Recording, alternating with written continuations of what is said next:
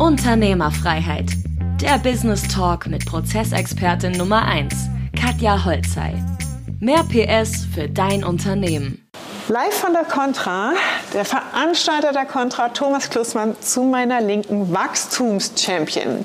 In diesem Beitrag hört ihr, wie schaffe ich es durch Fokus mit meiner Zielgruppe massiv in die Skalierung zu gehen. Also freut euch auf dieses Interview. Zwei Jahre, glaube ich, waren jetzt die Pause ja. ja in der Lockdown-Zeit. Jetzt wieder die erste Contra, die dritte für mich jetzt inzwischen.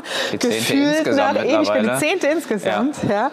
Erstmal, wie geht's dir damit? Bist du aufgeregt? Freust du dich? Wie ist ich bin gar so? nicht so aufgeregt zugegebenermaßen, weil ich halt auch ein großartiges Team habe im Hintergrund, was das alles im Griff hat. Deswegen kann ich mir jetzt hier auch den Luxus leisten und einfach parallel zum Event, ihr hört das im Hintergrund gleich ein bisschen Applaus und ein paar Leute, die vorbeigehen, ähm, den Luxus leisten, mit dir ein Podcast-Interview zu führen. Ich freue mich drauf, weil es ändert sich eine ganze Menge in diesem Markt und man kann natürlich auch aus einer unternehmerischen Perspektive heraus eine ganze Menge richtig machen, aber logischerweise auch falsch machen. Ne? Was sind denn die Top 3 Highlights jetzt auf dieser Contra 2022? Ja. Also es gibt natürlich immer wieder neue Sachen, die mhm. dazukommen. Es gibt aber natürlich auch alte Sachen, die weiterhin Bestand haben und vielleicht noch wichtiger werden. Was auf jeden Fall ein großes Thema ist, was wir mitbekommen, ist einfach TikTok. Generell Werbeanzeigen auf TikTok. Also wir sind ja im Moment Werbeanzeigen technisch sehr Facebook, Instagram ja. geprägt.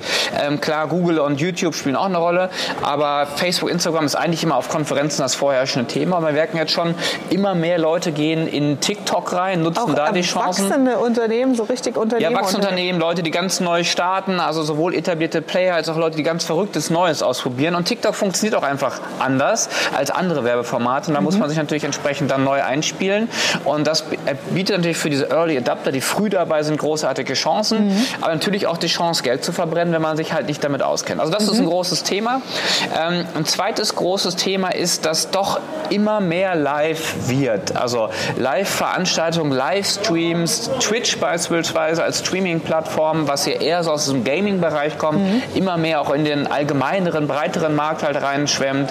Äh, YouTube Live hat so ein bisschen zu kämpfen. Instagram war da ja auch schon mhm. ein bisschen länger präsent. Also nicht nur so aufgezeichneten Content, sondern die Leute wollen nah dabei sein. Sie mhm. wollen ein mhm. bisschen interagieren. Sie wollen diesen, diesen Impuls spüren, obwohl das für den inhaltlichen Mehrwert fast egal ist. Weil ich kann ja das aufgezeichnet das Gleiche sagen wie in einem Livestream. Vielleicht sogar noch besser, in, in besserer Qualität. Aber ähm, nein, die Leute wollen irgendwie näher dran sein, wollen stärker involviert werden. Und dritte Highlight auf der Contra, was ist das Wichtigste noch, was man jetzt so mitnimmt hier nach ja, zwei Jahren Ähm, meiner Meinung nach, diesen Trend haben wir auch schon länger, verschmilzt Online und Offline immer stärker. Also klar, ich bin ein Online-Unternehmer, ein Online-Marketer und das ist natürlich so mein heiliges Ding, aber seit Jahrzehnten, vielleicht sogar seit Jahrhunderten gibt es natürlich auch klassisches Offline-Marketing mhm. mit Printmedien, Litfaßsäulen und so weiter und so fort. Und das miteinander zu kombinieren, das ist eigentlich so die Königsdisziplin. Zum Beispiel haben wir das für ein, äh, eins unserer Produkte gemacht, ähm, das richtete sich an die Zielgruppe Gründer. Und wie komme ich an Gründer ran? Wo erreiche ich die? Und jede GmbH-Gründung wird ja in einem Register in Deutschland veröffentlicht. Also die Adressen sind ja von Gründern eigentlich bekannt. Und dann kann ich denen auch einen Brief schicken. Und in diesem Brief dann wiederum auf einen digitalen Prozess zu leiten. Weil nur digitales Postmailing, klar, da gibt es auch große Firmen, die das erfolgreich machen. Mhm. Aber wir schicken dann vielleicht mal einen Brief raus und versuchen dann von diesem Brief schön die Kurve zu kriegen in einen digitalen Prozess, in einen digitalen Funnel, um dann alles weitere an der Online-Marketing-Klaviatur abzufeuern. Und da besteht meiner Meinung nach so die Königsdisziplin, dann so klassisches Marketing, Telefo Telefonmarketing vielleicht oder Telefonvertrieb mit Online-Marketing und dieser ganzen Klaviatur zusammenzuspielen. Was glaubst du, wer hat da eher den Vorteil? Die, die jetzt schon die letzten Jahre in der Online-Welt unterwegs waren und wissen, wie funktioniert Online-Marketing?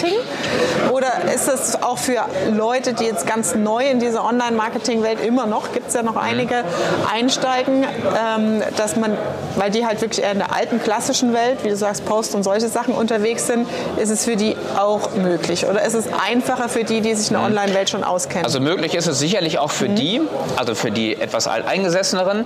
Ähm, das Problem ist nur, die müssen halt offen und, und frei sein und mhm. sich auf neue Sachen einlassen und das tun viele Menschen per se mhm. nicht. Ja? Ne? Alle wollen Veränderung, aber niemand will sich verändern. Das ist ein bisschen das Problem.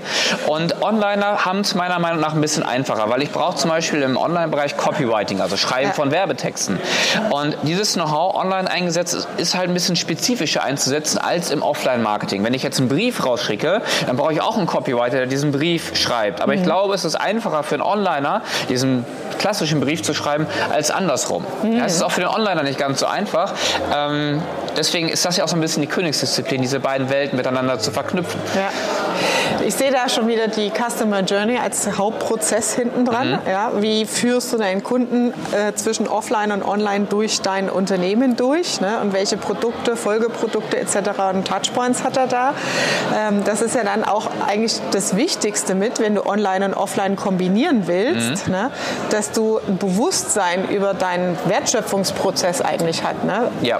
Wo gibt es die Berührungspunkte? Ja. Ne? Das ist ja vielen gar nicht so bewusst, gerade die mit online nicht so unterwegs mhm. sind. Ne? Ähm, jetzt habt ihr, als ihr die Firma damals gegründet habt, Digital Beat ist ja so der, die Company mhm. hinten dran mit dem äh, Christoph zusammen. Ne? Ja, genau. Ähm, ihr habt ja auch hochskaliert und seid da sehr, sehr groß inzwischen mhm. unterwegs.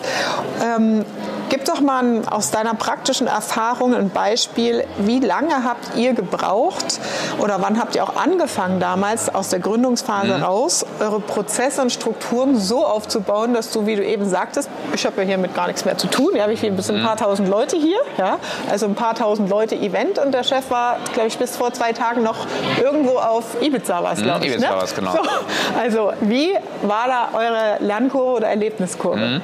Also bei uns ist es so, wir wurden 2010 2010 oder haben uns 2010 gegründet und wir waren dann mehr oder weniger fünf, sechs Jahre so die klassischen Selbstständigen. Mhm. Also Christoph und ich haben irgendwie alles gemacht. Christoph hat Webseiten gebaut, ich habe die Copies geschrieben und so weiter. Hatten irgendwie ein, zwei Mitarbeiter, so, so Generalisten, die irgendwie alles gemacht haben. Und wirklich zu wachsen und zu skalieren haben wir uns eigentlich erst 2016 überlegt. Dass wir gesagt haben, okay, ich bin damals nach Köln gezogen, Christoph war schon Kölner. Wir probieren mal aus, was eigentlich passiert, wenn wir das hier mal unternehmerisch angehen und wenn wir mal ein bisschen Gas geben.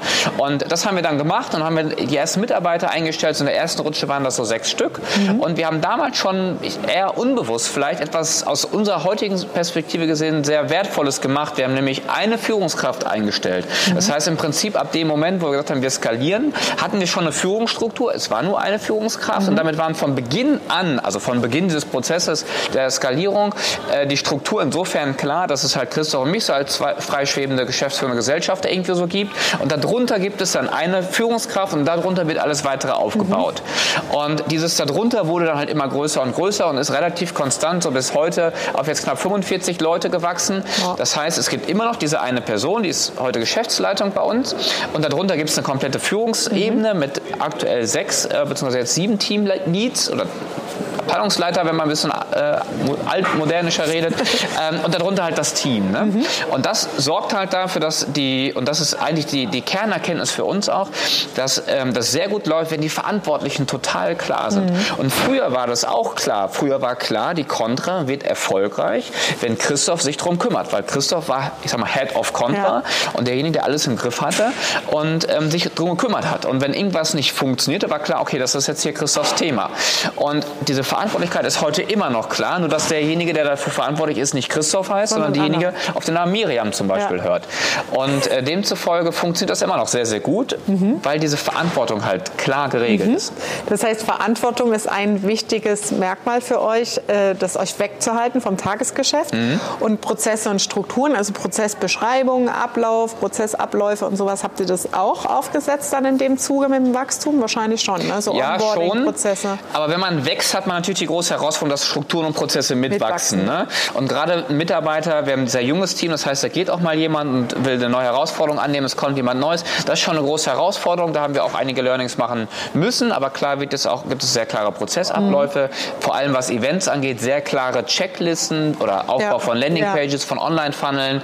Ähm, man setzt sich zu Beginn eines neuen Projektes einmal zusammen mit dem Betroffenen und definiert sehr genau, was ist in welcher Reihenfolge von wem zu tun mhm. und wer ist für was verantwortlich verantwortlich? Oder um das vielleicht eins weiter zu spinnen, an wen haben wir welche Erwartung? Mhm. Ja? Mhm. Also zum Beispiel die Erwartung, okay, wir haben die Erwartung, du machst die Kontra, aber was bedeutet das konkret? Ja? die Erwartung, die dass du das Event weiterentwickelst, mhm. dass mehr Leute kommen oder dass bessere Speaker da sind, wo sollen welche, welcher Fokus, welche Priorität äh, drauf gesetzt werden, weil das ist für den Mitarbeiter sehr viel wertvoller. Also mhm. Erwartung und Verantwortung sind ja auch schon fast negative Wörter, aber es hilft einem Mitarbeiter ungemein oder auch einer Führungskraft ungemein, wenn klar ist, was wird von mir erwartet. Mhm. Weil dann weiß er auch, was er geleistet, äh, leisten soll und er weiß auch, woran er nachher gemessen wird. Ja. Und ähm, das funktioniert bei uns, glaube ich, sehr, sehr gut. Aber nehmen wir uns halt auch relativ viel Zeit am Anfang, wenn wir Projekte aufsetzen, weil mhm. wir genau wissen, es fällt uns hinten, wenn wir das hier so schnell, schnell machen, hinten eh wieder auf die Füße. Das ist tatsächlich im, im Projektmanagement gibt es ja so zwei Varianten. Ähm, das ist eher das japanische Prinzip, was mhm. du gerade beschreibst, dass du quasi, wenn du ein Projekt Kickoff hast, am Anfang breit reingehst und alle mit reinnimmst, maximal zu informieren, weil mhm. irgendwann später auch jeder andere darin involviert mhm. ist. Das heißt, du hast den Kickoff sehr breit, damit das Ziel klar ist ist mhm. und hinterher die Leute, die später erst reinkommen in das Projekt, die Logik schon kennen und wissen, mhm. wo soll eigentlich die Reise hingehen. Ne? Die andere Variante ist so das Deutsche, oft was dann als Fehler gemacht wird. Ich gebe einem ein Projekt, du gehst spitz rein, mhm. der muss es weiter transportieren, wie stille Post, am Ende kommt was anderes raus. Ne? Ja. Und das, was du gerade schön beschreibst, ist ja einmal das Erwartung, aber auch eine Aufgabe zu bekommen. Ne? So, du bist verantwortlich für die Contra. Woran messe ich denn die Ergebnisse? Also mhm. was sind denn die Ergebnisse, die ich eigentlich haben will. Mhm. Ja? Sehr cool. Was denkst du vom Zeitfenster her? Ähm, war das ein Jahr, zwei Jahre so am Anfang, wo ihr das so gebraucht habt, bis das weg ist von euch? Wie lange habt ihr gebraucht, um wirklich nicht mehr so im Tagesgeschäft ähm, drin zu sein? Die Frage ist vielleicht eher, wie lange will man, dass es dauert? So, mhm. ähm, weil meine große Leidenschaft ist weniger diese strategische, sondern mhm. eigentlich eher das operative. Das heißt, ich will eigentlich tief drin sein. Mhm. Und es gibt auch noch einzelne kleine Teilprojekte, die ich selber mache, mhm. wo man aus einer unternehmerischen Perspektive sagt, das ist total dumm, weil meine Zeit als Unternehmer da einfach falsch eingesetzt ist. Das ist auch so, das sehe ich auch selber. Aber ich habe so viel Spaß und Freude daran, dass ich es mache. Klar, die Projekte werden dann meistens auch äh, überdurchschnittlich erfolgreich, ähm, wie das meiste, wo man sehr viel Leidenschaft reinsteckt. Ähm, das heißt, das ist eher so eine persönliche Sache. Mhm. Was will ich und wie sehr zwinge ich mich halt ähm, daraus? Ähm, Christoph fällt das deutlich leichter und, und, deutlich besser, deswegen hat er auch einen deutlich strategischeren ähm, Blick. Mhm. Im, Im, Kern würde ich sagen, es war trotzdem schon eher ein Prozess über zwei Jahre, mhm. weil du sehr viel Know-how hast, was du transferieren mhm. musst. Und ähm, das ist teilweise sehr spezifisches Know-how. Also wenn ich jetzt E-Mail-Marketing ist ein ganz großes Thema bei uns. Das heißt, es gibt sehr klare, ich sag mal, Erwartungen jetzt von mir, wie so eine E-Mail zu schreiben ist. Mhm. Das fängt bei der Betreffzeile, über den Text, über verschiedenste technische Sachen an, äh, bis dann hin ins Verkaufspsychologische rein. Mhm. Und das hat man nicht mal eben mit zwei, drei Meetings transportiert. Das ist ein sehr langwieriger Prozess. Mhm. Und äh, den man dann vielleicht nochmal neu starten muss, wenn halt ein Mitarbeiter auch mal das Unternehmen ähm, verlässt. Aber das ist für uns nicht so, das, nicht so der Engpass gewesen, weil wir es halt auch gerne machen, operativ mhm. mitarbeiten. Und in dem Fall ist zum Beispiel heute immer noch so, dass jedes einzelne Mailing, was rausgeht, wird von mir persönlich freigegeben. Echt? Geil. Aber es geht dann halt auch an eine Viertelmillion Leute raus. Ne? Ja. Also es hat natürlich dann auch eine etwas andere Relevanz. Nicht jeder Social Media Post, der bei uns rausgeht, läuft beim Geschäftsführer über den Tisch, ja. ähm, aber der erreicht auch viel weniger Leute. Ne? Mhm. Cool. Ihr habt ja jetzt auch als Digital Beat mehrere Produkte generiert. Mhm. Ne? Also die Contra war, glaube ich, mit das erste. Ne? Das zweite, um genau zu sein. Das zweite sogar. Was war das Gründer.de war das, womit wir gestartet Ach, Gründer.de sind. war sogar das Genau, Gründer.de ist auch heute noch die größte Brand. Also wir haben knapp 300.000 Leute im Monat auf www.gründer.de. Ähm, da wachsen wir sehr viel über SEO, also Suchmaschinenoptimierung, mhm. sehr viel äh, Gratis-Content. Mhm. Und ähm, das war das erste. Und die Contra kam dann danach, weil wir sagten, okay, wir brauchen jetzt noch ein Event im Prinzip dazu. Mhm. Und die Contra haben wir dann, also Contra steht ja für Conversion und Traffic, mhm. ein bisschen spitzer und spezifischer positioniert mhm. auf diese beiden Themen. Und das kam 2013, also eigentlich erst drei Jahre später dazu. Parallel kam dann das erste Buch von mir zu genau dem Thema. Das, die erste Mastermind, wo du ja auch schon mit dabei warst, die mittlerweile, du warst in Dubai mit dabei, mhm. ähm, damals noch in Köln stattgefunden hat. Also auch da haben wir uns weiterentwickelt.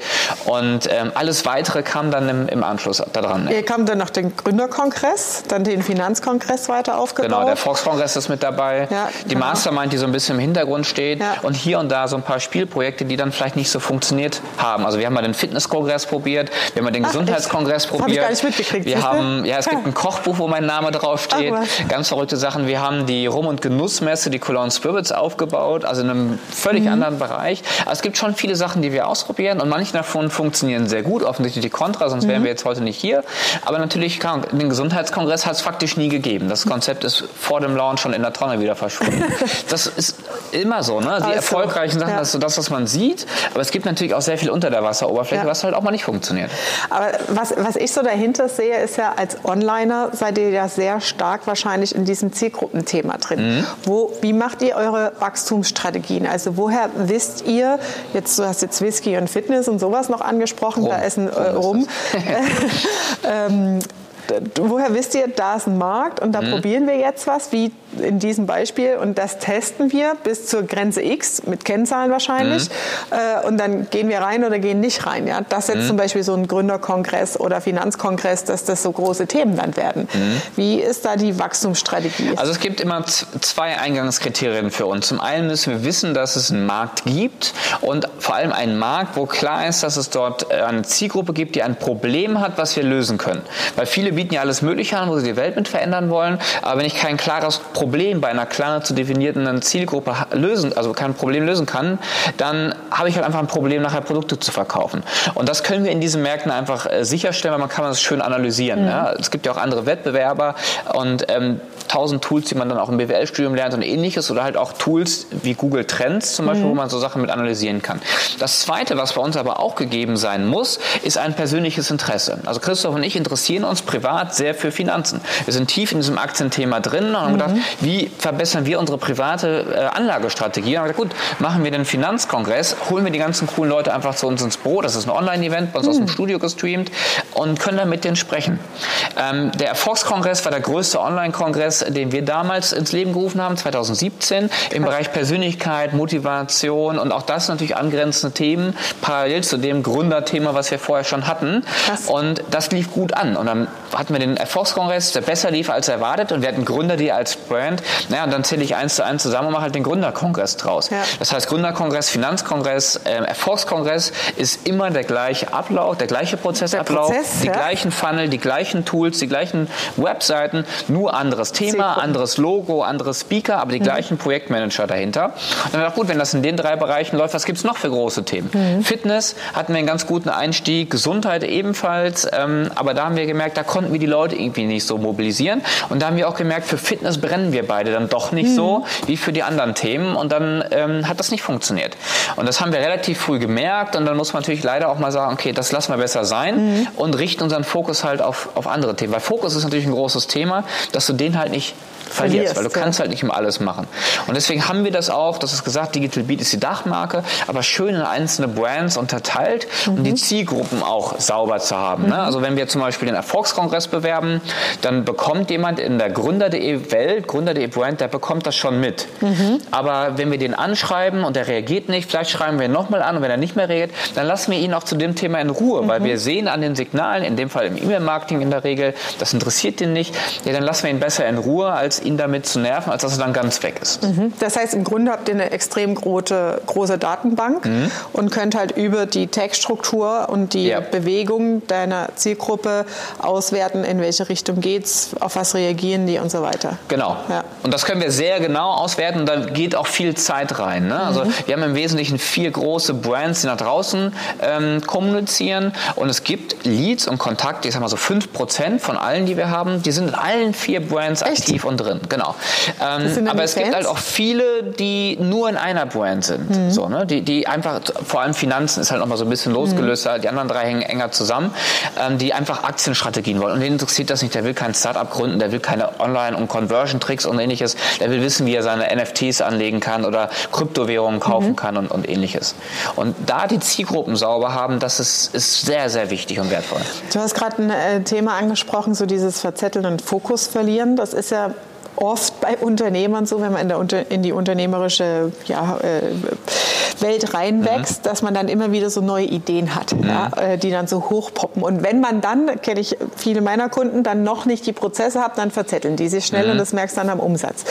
Ähm, jetzt sagst du, ihr seid quasi frei vom operativen Geschäft, das heißt, du hast deine stabilen Einkommensströme und anhand der äh, Leidenschaften, die du gerade so genannt hattest, mhm. entwickelt ihr dann so, oh, lass uns das mal machen und probieren. Mhm. Ähm, wie steuert ihr diese Sprunghaftigkeit mit, boah, das ist was Geiles, ich war gerade im mhm. Urlaub und habe was gesehen, lass uns das mal machen, bis hin zu, okay, jetzt setzen wir uns an den Tisch und machen das wirklich zu einem Projekt. Habt ihr da irgendeine Speicherliste, ein, mhm. ein Backlog, wo ihr sagt, da sammeln wir alles, mhm. also dafür eine Innovationsstruktur, wo ihr sagt, und dann filtern wir das durch, oder ist es so, ich hau jetzt mal hier was auf den Tisch und dann machen wir das? Also ich glaube, der große Vorteil, den Christoph und ich als Persönlichkeit haben, ist, dass wir per se nicht so sprunghaft sind sind. Mhm. Ähm, aber es ist schon so, dass wir, weiß ich, bestimmt fünf gute Ideen im Hinterkopf haben, die wir gerne umsetzen mhm. würden, die wir auch diskutieren. Also Christoph und ich machen ja auch privat viel äh, zusammen und deswegen haben wir auch Zeit. Aber das, die, die häufigste Entscheidung, die wir treffen, ist die, nein, machen wir nicht. Mhm. Ja, und manchmal brauchen Sachen so ein bisschen, bis sie sich entwickeln. Manchmal muss sich auch eine Gelegenheit ergeben. Ich kann das jetzt hier leider noch nicht äh, spoilern im Podcast, aber es wird eine weitere neue Brand in einem anderen Themenkomplex äh, geben, was nichts mit Online-Marketing zu tun hat. Ja, doch ein bisschen vielleicht schon ähm, wo wir gesagt haben, okay, das machen wir jetzt mal. Jetzt Aber bin ich neugierig. Wo, wo, wo halt die ähm, Idee ähm, schon länger in unseren Köpfen besteht. Und dann noch eine externe Opportunität, also ich sag mal ein externer Marktzugang mhm. dazu kam, zufälligerweise sich ergeben hat. Und dann haben wir gesagt, okay, jetzt ist halt der richtige Zeitpunkt, eigentlich ist die Frage, was ist der richtige Zeitpunkt, ich werde in zwei Monaten Vater, ähm, ist vielleicht nicht der richtige Zeitpunkt, um jetzt eine neue Brand zu starten, aber doch, wir haben richtig Bock drauf. Und ähm, das werden wir jetzt ähm, dieser Tage dann äh, stärker konzeptionieren und ins Team dann reingeben. Die wissen das selber aber noch nicht, deswegen mhm. kann ich das hier wirklich nicht, nicht verraten, aber ähm, ja, sehr sehr häufig müssen wir die Entscheidung treffen, nein, das machen wir nicht. So, was Habt ihr da Kriterien dafür? Ja, äh, da wollte ich darauf hinauskommen. Es gibt ein ganz wichtiges Kriterium. Was sind die Opportunitätskosten? Mhm. Also ich könnte jetzt ja das neu machen mhm. und dann kann ich mir ja ausrechnen oder äh, Kalkulation machen, was mir das bringen kann mhm. an Umsatz beispielsweise. Aber das bedeutet, ich muss den Fokus darauf legen und das bedeutet, ich muss den Fokus von was anderem wegnehmen. Und wir haben ja offensichtlich ein sehr gut laufendes Business. Und dann ist die Frage, ist die neue Opportunität größer als das, was in einem anderen Bereich ähm, dann quasi quasi verloren geht. Ne? Mhm. Und klar, wenn du deine Strukturen und Prozesse gut hast und alles, worüber wir gerade gesprochen haben, Führungsstruktur und so weiter, dann ist diese Opportunität etwas kleiner, weil du weißt, wenn ich da jetzt meinen Fokus wegnehme, es läuft trotzdem weiter und mhm. wächst idealerweise auch weiter. Aber wenn ich das nicht im Griff habe, tut es das halt nicht. Und dann verliere ich auf der einen Seite vielleicht, ich sage jetzt mal eine Million Umsatz und auf der anderen Seite gewinne ich vielleicht 1,2 Millionen Euro Umsatz dann ist die Entscheidung vielleicht, ne, dann lasse ich es einfach sein. Mhm. Ähm, das ist ein ganz wichtiges Kriterium. Das zweite ganz wichtige Kriterium, das habe ich gerade im Prinzip schon gesagt, ist, wie viel Bock haben wir da drauf? Mhm. Also muss, wenn du was Neues startest, mit voller Leidenschaft dabei sein, muss committed sein, muss wirklich daran glauben, dass das groß werden kann. Sonst lassen wir es lieber halt einfach sein, weil dafür haben wir zu viele Ideen und dafür ist uns jetzt auch nicht gerade so langweilig, als dass wir dann irgendwas ausprobieren, weil es mal funktionieren können. Also wir sind da sehr kritisch und sehr hart zu uns selbst. Challenge ihr euch da gegenseitig oder ist das eher was bei jedem selbst abläuft? Hm, ja, das ist in der Tat so, dass wir uns gegenseitig challengen. Sinngemäß, einer brütet ja meist die Idee mhm. aus und der ist dann meist derjenige, der dafür ist und der andere stellt dann die kritischen Fragen. Ja, aber was ist hier? Und der sieht dann auch die ganzen Probleme. Also wir sehen am Anfang auch schon sehr viele Probleme, wo man sagt, okay, das sollte man vielleicht nicht so angehen. Und das challengen wir im Prinzip, ja. Mhm. Ähm, aber manchmal kommt dann am Ende dabei raus, dass man eigentlich, dass beide dafür sind. Ne? Und das ist ein bisschen schwierig für einen, der eigentlich dagegen ist, dass, wenn der auch dafür ist. Und dann sagen wir meist, okay, komm, das machen wir. Und gibt es dann einen Reifeprozess, wo ihr sagt, okay, grundsätzlich entwickeln wir das mal drei Monate konzeptionell, fragen die Datenbank und so weiter, mhm. was sie dazu sagt. Und wenn dann in der zweiten Stufe die und die Kriterien erfüllt sind, dann go for it oder ist es dann schon der, die erste Entscheidung schon der Startlauf? Ähm es gibt zwei Wege bei uns. Das eine ist so, wie du es skizziert hast, nur dass wir da nicht drei Monate brauchen, sondern schneller diese Entscheidung mhm. treffen wollen. Also so, so, so, einen kleinen Markttest machen, mhm. möglichst real, möglichst schnell, um das rauszufinden. Das andere, der andere Weg ist, wenn wir uns sehr, sehr sicher sind, ähm, dann gehen wir all in. Das heißt, wir mhm. stellen gar nicht erst die Frage, ob das funktionieren kann mhm. oder nicht funktionieren kann, sondern wir gehen einfach davon aus, weil wir uns so sicher sind. Ähm, das ist vor allem dann immer der Fall, wenn das, was wir machen wollen, nah an dem dran ist. Ja? Also zum Beispiel der Gründerkongress habe ich mir eben angesprochen Ähm, das hat keiner mehr in Frage, ob das funktionieren kann oder nicht. Das ist klar, die Gründer der Event hat funktioniert und Erfolgskongress hat im anderen Bereich funktioniert, dann muss der Gründerkongress, der wird funktionieren, 100 Prozent mhm. safe. Die Frage ist halt nur, wie groß wird er dann ähm, und wie erfolgreich wird er dann, mhm. aber es ist nicht die Frage, ob er überhaupt erfolgreich wird. Das heißt, es sind kleine Inkremente, die ihr quasi erstmal entwickelt und dann das Gesamte äh, groß zu machen dann wahrscheinlich, ne? Ja, also je nach mhm. Projekt. Ne? Also ein mhm. Gründerkongress ist jetzt nicht so ein großes Thema. Contra zum Beispiel, als, äh, da hängt ja auch noch hinten hängen ja auch digitale Kurse dran mhm. und ein Abo und ein Club und wer weiß was, gibt ein Buch dazu und so. Ähm, das ist natürlich dann schon wesentlich mehr. Und da würde man erstmal mit einem kleinen Baustein halt anfangen. Ne? Mhm. Das werden wir sehen die nächsten Jahre, wie sich das weiterentwickelt. Mhm. Ich freue mich auf jeden Fall genauso wie du auch wahrscheinlich, ja. dass es immer mehr äh, Reichweite äh, be ja, trifft eigentlich, mhm. das ganze Online-Thema und äh, auch mittelständische Unternehmer sich dem Thema öffnen inzwischen. Und ja, also ich freue mich auf die nächsten Tage hier. Vielen, vielen Dank für deine Zeit. Ja, schön, Thomas. dass du da bist. Das war Unternehmerfreiheit. Der Business Talk mit Prozessexpertin Nummer 1, Katja Holzhey. Du willst keine Folge mehr verpassen, um dein Unternehmen mit PS auf die Straße zu bringen? Dann abonniere jetzt den Podcast und folge Katja auf Instagram.